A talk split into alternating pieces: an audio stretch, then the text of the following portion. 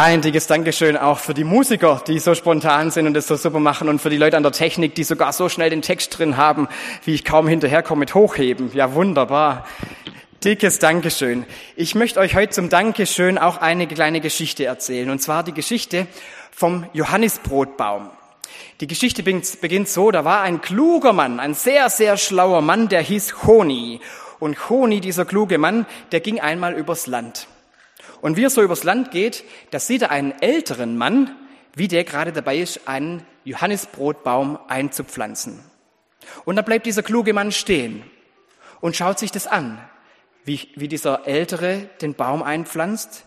Er guckt ihm ein bisschen zu und dann fragt er ihn, du alter Mann, was denkst du denn, wann wird dieses Bäumchen Früchte tragen? Und der ältere Mann denkt kurz nach und dann sagt er, na ja, vielleicht so in circa 70 Jahren. Dann sagt der kluge Mann, ja sag mal, bist du denn Dummkopf? Denkst du denn, dass du in 70 Jahren noch lebst? Dann kannst du denn die Früchte deiner Arbeit gar nicht, gar nicht mehr genießen. Da bist du nicht, nicht mehr da. Mach's doch viel schlauer. Pflanze doch einen Baum, der viel früher Früchte trägt. Dann kannst du dich auch an den Früchten erfreuen. Der Mann, der den Baum eingepflanzt hat, der ist fertig mit Einpflanzen und sieht, was er da gemacht hat. Er guckt fröhlich und dann antwortet er, wissen Sie, als ich ein Kind war, da fand ich Johannisbrotbäume und habe von denen gegessen, ohne dass ich sie selber gepflanzt habe. Das haben meine Väter oder andere vor mir getan. Und ich war so froh und war dankbar, dass sie vor mir diese Bäume gepflanzt haben, dass ich von den Früchten essen kann. Wenn ich jetzt genossen habe, was ich selber nicht gearbeitet habe, dann will ich doch jetzt auch Bäume pflanzen für meine Kinder und für andere später, dass sie nach mir die Früchte essen. Die Geschichte vom Johannisbrotbaum, liebe Gemeinde, die deckt so ein bisschen Denkweisen auf, die wir auch heute haben. Der kluge Mann ist ja deshalb auch klug, weil er diesen Gedanken hat, naja, wenn ich was tue, wenn ich sowas mache wie der, wie der Alte, wenn ich was pflanzen würde, dann frage ich mich doch, was bringt mir das? Bringt mir das was? Das, ich muss doch irgendwie davon profitieren, wenn ich jetzt dieses Bäumchen da pflanze. Und reicht es noch? Kriege ich das noch hin? Das ist echt eine Frage, die heute in unsere Zeit so dermaßen gut passt, weil sich, glaube ganz viele und auch wir ganz oft fragen, bei dem, was wir tun, wo wir in was investieren, wo wir Zeit geben oder Geld oder sonst was, bringt mir das was? Erleben wir in der Gemeinde ja auch ganz oft. Bringt mir das was, Sonntagmorgens in den Gottesdienst zu gehen? Sonst lasse ich es, wenn es mir nichts bringt. Bringt es mir was, anderen was zu geben? Bringt es mir was? Das ist so ein Gedanke, der ganz oft heute gedacht wird. Aber der alte Mann, der diesen Baum pflanzt, hat diesen Gedanken nicht der macht das, was er tut, aus einem anderen Gedanken heraus, nämlich aus der Erinnerung daran, dass er sagt, als ich Kind war, da habe ich erst mal was gekriegt, da habe ich was empfangen, da habe ich was nutzen dürfen, was andere vor mir gepflanzt haben. Das ist ein anderer Gedanke. Und manchmal ist es so wertvoll, wenn man sich wieder zurückerinnert, wie das als Kind ist, wie man sich daran erinnert. Das bringt manchmal einen ganz entscheidenden Unterschied. Denn als Kind, da isst man tatsächlich Früchte von Bäumen, die man nicht gepflanzt hat. Als Erwachsener vielleicht sogar manchmal auch noch. Weiß nicht, wenn ihr mal so zurückdenkt, die Früchte, die ihr von Bäumen in der letzten Zeit gegessen habt, wie viele Bäume davon habt ihr gepflanzt? Wahrscheinlich die allerwenigsten, vermute ich mal. Oder wenn ihr zurückdenkt an die Bäume, die ihr aus eurem Wald rausgezogen habt und die ihr jetzt im Winter verfeuert, wie viele davon habt ihr gepflanzt? Ich vermute mal auch die allerwenigsten, weil die nämlich schon ziemlich lang wahrscheinlich da wachsen. Die hat irgendjemand vor euch mal gepflanzt, die sind da gewachsen oder hat den Wald angelegt. Im Grunde ist es gut, wenn man sich daran erinnert, was andere vor einem gemacht haben, wo man selber davon profitiert hat, ohne was zu tun, weil das einem ein anderes Denken bringt als dieses, was bringt's mir eigentlich, wenn ich was investiere? Und Erntedank ist nämlich genau das. Am Erntedank tun wir genau das. Es geht heute am Erntedankfest nicht nur darum, dass wir heute Morgen feiern, was in diesem Jahr gewachsen ist aufgrund der Arbeit, die wir reingesteckt haben. Das auch. Wir dürfen auch dankbar sein, dass wir selber, ja, dass die Arbeit, die man getan hat auf Feldern oder in der Landwirtschaft, dass die zu guten Erträgen führt. Aber es geht noch viel weiter, das Erntedankfest. Es geht nämlich darum, dass man nicht nur sich selbst dafür dankt, sondern es geht darum, dass wir uns daran erinnern, dass uns etwas gegeben worden ist. Das ist Erntedank. Dass, dass wir erstmal Empfangende sind von Dingen, die wir uns nicht erarbeitet haben. So wie beim Wald, den man, in dem man Holz rausholen darf, das man nicht selbst gepflanzt hat. Oder überlegt euch doch mal, wer hat die Äcker, die, die ihr bewirtschaftet, angelegt eigentlich? Da muss man vielleicht manchmal schon ziemlich weit zurückdenken. Wer hat es eingeebnet? Wer hat dafür gesorgt, dass man das bewirtschaften kann? Wer hat uns gelehrt, wie wir Wälder pflegen eigentlich? Auch da sind es ja andere, die vor uns das, was sie bekommen haben, an uns weitergegeben haben. Wer hat uns gelehrt, wie man Bäume schneidet? In den Neuwiesen draußen, die schönen, äh, die schönen Bäume, die es da gibt. Wer hat euch das beigebracht, wie das geht? Jemand anderes vor euch, der das Wissen sich angeeignet hat. Wer hat Maschinen erfunden und gebaut, die wir heute nutzen dürfen? Auch das waren andere in der Regel. Wer hat Forschungen angestellt und sich Gedanken gemacht, worauf man achten muss, dass Dinge gut wachsen oder was man weglassen soll? Wer hat sich da diese Gedanken gemacht, geforscht und uns diese Gedanken einfach weitergegeben? Oder man kann jetzt auch mal ein bisschen weiterdenken über die Landwirtschaft hinaus. Wer hat die Straßen gebaut, auf denen ihr heute Morgen hier in der Kirche gekommen seid? Wer von euch hat eine von diesen Straßen gebaut? Die allerwenigsten vermute ich mal. Wir dürfen Dinge einfach nutzen, die andere für uns gemacht haben. Wer hat die Flüsse schiffbar gemacht? Und so weiter. Als Kind, da ist einem das manchmal viel präsenter, weil man da viel mehr nutzt, was man selber gar nicht gemacht hat. Als Kinder, ihr Kinder, ihr erlebt das wahrscheinlich ganz oft. Ihr, ihr habt Dinge, die ihr euch nicht selber gekauft habt, aber trotzdem nutzen dürft. Wie zum Beispiel jetzt die Stifte, die ihr da gerade benutzt. Gell?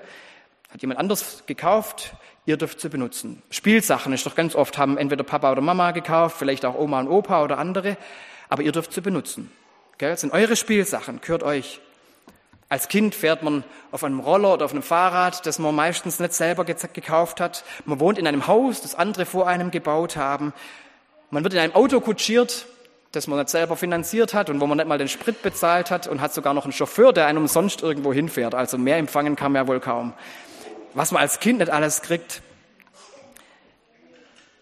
Und auch wenn man dann später eine Ausbildung macht und irgendwo lernt, in der Schule zum Beispiel, dann sind es andere Leute, die uns etwas geben, dass wir erstmal was empfangen dürfen. Die Lehrer, die uns das, was sie studiert haben, weitersagen und so weiter. Wenn man erwachsen wird, dann ändern sich die Dinge manchmal, dann kann man mehr auch selber tun und vielleicht vergisst man dann manchmal, was einem alles gegeben ist. Aber auch als Erwachsene empfangen wir noch ganz viel von dem, was andere vor uns gemacht haben. Zum Beispiel, wir haben jetzt heute Morgen schon Lieder gesungen. Wer von euch hat eins dieser Lieder komponiert? Oder getextet. Keiner. Wir dürfen die Lieder einfach nehmen, die jemand anders sich ausgedacht hat. Wir dürfen davon profitieren, was andere vor uns gemacht haben. Oder wir sitzen hier in der Kirche, die haben die Menschen vor gut 90 Jahren gebaut. Und wir dürfen jetzt hier drin sitzen, dürfen das genießen, dass wir diesen Raum um uns haben und so weiter. Also wir dürfen ganz oft profitieren von dem, was andere gemacht haben. Und wenn ich das nicht vergesse, dass ich beschenkt bin erstmal, in, erster Linie mal empfangen darf, dann habe ich was ganz Wichtiges gelernt. Denn Dankbarkeit ist was ganz Wichtiges. Dankbarkeit verändert etwas in uns. Dankbarkeit macht großzügig. Darum geht's an Erntedank. Ich finde, das, dass wir diesen schönen Erntealtar hier vorne haben, ist doch ein schönes Bild, weil jede einzelne dieser Früchte erinnert uns daran, dass wir beschenkt sind. Und jetzt gar nicht mal nur von anderen Menschen, die vor uns waren, beschenkt sind, sondern auch von Gott beschenkt sind. Er ist es doch, der es möglich gemacht hat, dass hier auf der Alp, auf den Äckern etwas wächst. Er ist es, der die Schöpfung gestaltet hat, so dass es, dass Frucht entstehen kann, er ist es, der die Erde so gebaut hat und alles so haarklein und fein justiert hat, dass man darauf leben kann. Also wie besonders das ist, da muss man nur mal in den Himmel gucken, wie außergewöhnlich dieses Geschenk ist, dass wir hier auf dieser Erde leben dürfen. Und dann gibt es noch so viele andere Dinge, die uns geschenkt sind. Ich will uns heute darauf aufmerksam machen, dass wir erstmal dankbar sind. Denn die Dankbarkeit wird in uns ein großzügiges Herz machen. Wenn man dankbar ist, so wie der Mann in der Geschichte, der sich an seine Kindheit erinnert und, und sieht, aha, die Bäume, die es damals schon gab, der wird dann auch selber großzügig sein und dann auch was weitergeben, so wie eben er dann selber auch Johannesbrotbäume pflanzt. Dieses Prinzip, aus Dankbarkeit großzügig zu werden, das finden wir in der Bibel auch. Und an einer Stelle finden wir es ganz besonders. Da erinnerte Paulus die Christen in Korinth dran, denen geht es nämlich ganz gut, dass sie anderen was abgeben sollen. Den Christen in, in der Gemeinde in Jerusalem, denen geht es nicht so gut. Und da macht er es jetzt ganz genauso. Er, Paulus könnte jetzt hingehen und sagen, liebe Gemeinde in Korinth, ich sage euch jetzt mal, ich schreibe euch vor, ihr sollt so und so viel abgeben von dem, was ihr habt, um die Gemeinde in Jerusalem mitzufinanzieren. Die Autorität hätte Paulus gehabt. Aber er tut es nicht so. Er macht keine Vorschrift zum Geben, sondern er macht genau das, was wir hier sehen. Er weckt die Dankbarkeit. Er möchte, dass die Korinther aus Dankbarkeit selber großzügig werden. Dass sie erst mal sehen, was sie von Gott bekommen haben und dass sie dann aus freien Stücken und fröhlich der Gemeinde in Jerusalem etwas abgeben. Und er schreibt es an einer Stelle in ein paar Versen so, in 2. Korinther 9 steht es drin, da sagt er, er, Gott, wird euch großzügig mit allem versorgen, was ihr braucht. Ihr werdet haben, was ihr braucht und ihr werdet sogar noch etwas übrig behalten, damit ihr mit anderen teilen könnt. Denn es ist Gott, der dem Bauern Saatgut und Brot zu essen gibt. Auch da geht er wieder zurück mit diesem Bild in die Landwirtschaft und sagt, ja, so wie der Bauer das erlebt, dass er von Gott erstmal beschenkt ist, so sollt ihr auch erstmal das erleben, dass ihr beschenkt seid. Genauso wird er euch, euch auch viele Gelegenheiten geben, Gutes zu tun und eure Großzügigkeit wird viele Früchte tragen. Ihr werdet empfangen, damit ihr umso großzügiger geben könnt. Und wenn, eure Gabe, wenn ihr eure Gabe denen bringt, die sie nötig haben, werden sie, von Gott, werden sie Gott von Herzen danken. Also auch sie werden dann wieder dankbar sein. Dankbarkeit macht großzügig und das schenkt dann wiederum anderen Dankbarkeit. So mit dieser Abfolge ist es möglich, dass Dankbarkeit ein Miteinander gestaltet. So ähnlich wie es Natalia gerade vorher erzählt hat. Gell? Wenn wir dankbar sind für das, was wir haben, können wir großzügig auch anderen abgeben. Dann werden die auch wieder dankbar sein und im besten Fall auch wieder was weitergeben. Zuerst danken. Das ist mir heute wichtig. Und zwar ist mir das wichtig, weil das, glaube ich, in unserem Miteinander viel ändert. Wenn wir nicht erst überlegen, was müssen wir tun, oder wenn wir uns Regeln aufstellen, sondern wenn wir zuerst anschauen, wo sind wir beschenkt und wofür sind wir dankbar. Mit dieser Geschichte vom Johannesbrotbaum, von dem Mann, der für die Generationen nach sich diese Bäume pflanzt, da sind wir eigentlich total nah dran an den Fragen, die, wir, die uns gerade in dieser Zeit auch beschäftigen. Wir haben ja jedes, jeden Tag in den Nachrichten ähm, hören wir ja davon, von Nachhaltigkeit und dass man über die eigene Generation hinausdenken soll und wie wir mit der Schöpfung umgehen und dass wir äh, Maßnahmen fürs Klima treffen, dass auch andere nach uns ähm, noch leben können. Da geht es genau um das, dass man diesen Blick weitet und nicht nur denkt, was bringt's mir selber, sondern dass man sich überlegt, wie können andere nach uns, wenn ich schon gar nichts mehr davon habe, davon profitieren? Im Grunde genau wie in der Geschichte der Mann, der die Johannesbrotbäume pflanzt. Nur auf diesen einen kleinen Unterschied kommt es mir an, denn heutzutage hört man ganz oft, dass man fragt, was müssen wir tun, um die Probleme zu lösen? Was müssen wir uns für Regeln geben? Was für Ziele müssen gesetzt werden? Und welche Maßnahmen braucht es, dass die dann auch erfüllt werden? Und wer ist schuld, wenn sie nicht erfüllt werden? Wir arbeiten da ganz arg mit, was muss getan werden? Und vielleicht wäre es in unserer Zeit, auch in diesen Fragen, mal ganz gut, erstmal zu überlegen, wofür sind wir eigentlich dankbar? Und auch mal wieder zu sehen, was ist uns geschenkt?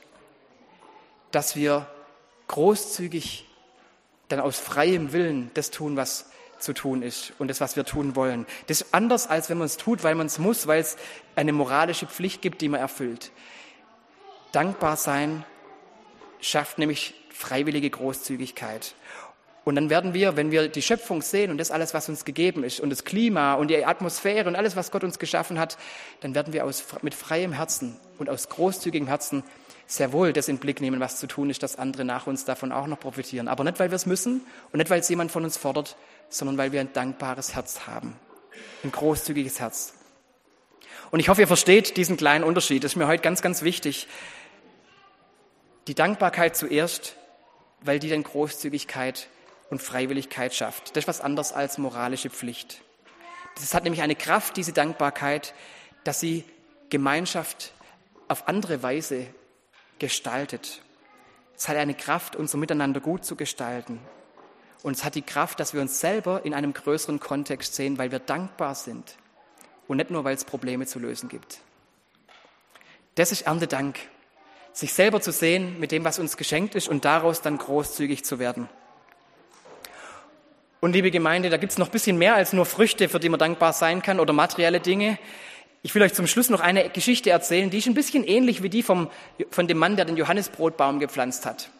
Eine Geschichte von einem Mann, der auch dankbar ist und einem Mann, der auch großzügig ist, der aber erstmal dazu das braucht, zu sehen, was ihm gegeben ist. Er wird nämlich beschenkt, er wird nämlich geehrt, er wird beehrt durch einen Besuch. Jesus selber kommt nämlich zu ihm in sein Haus Und es ehrt diesen Zöllner Zachäus. Das gibt ihm Anerkennung, das gibt ihm Würde. Er, der doch gar nichts dafür getan hat, der eigentlich sogar sich dagegen verhalten hat, der von allen verachtet wird, er wird geehrt und bekommt jetzt etwas geschenkt von Jesus, was ihm keiner sonst gibt. Und aus diesem Geschenk raus, aus dieser Dankbarkeit, sagt der Zachäus dann, ich möchte die Hälfte von meinem Besitz den Armen geben. Jetzt überlegt euch mal, was die Hälfte von eurem Besitz wäre. Das ist nämlich ganz schön viel. Und beim Zachäus damals war das auch sehr, sehr viel. Die Hälfte von seinem Besitz, die Hälfte von dem, was er vererbt hätte, die Hälfte von dem, was er gespart hat, gibt er den Armen. Das ist ein ganz schön großzügiges Versprechen. Und vielleicht überlesen wir das manchmal bei dieser Geschichte, wie großzügig der Zachäus ist, aus freiem Willen. Das ist, ist ja nicht so, dass Jesus ihm vorschreibt, was er, zu, was er zu geben hat, sondern er gibt es aus freien Stücken, aus dem dankbaren Herzen heraus, weil er erfahren hat, was ihm geschenkt worden ist. Deshalb ist er bereit, großzügig weiterzugeben. Die Hälfte von seinem Besitz an die Armen und dazu noch die, die von ihm betrogen worden sind, kriegen alles vierfach zurück. Also im Prinzip bleibt da gar nicht mehr viel für ihn selber übrig. Ein großzügiges Herz, freiwillig aus der Dankbarkeit heraus für das, was ihm geschenkt ist. Der Zachäus ist ein Bild, das wir vielleicht ein bisschen mitnehmen können. Ein Bild, das uns zeigt, was Dankbarkeit bewirken kann, wie Großzügigkeit auch ja, entstehen kann.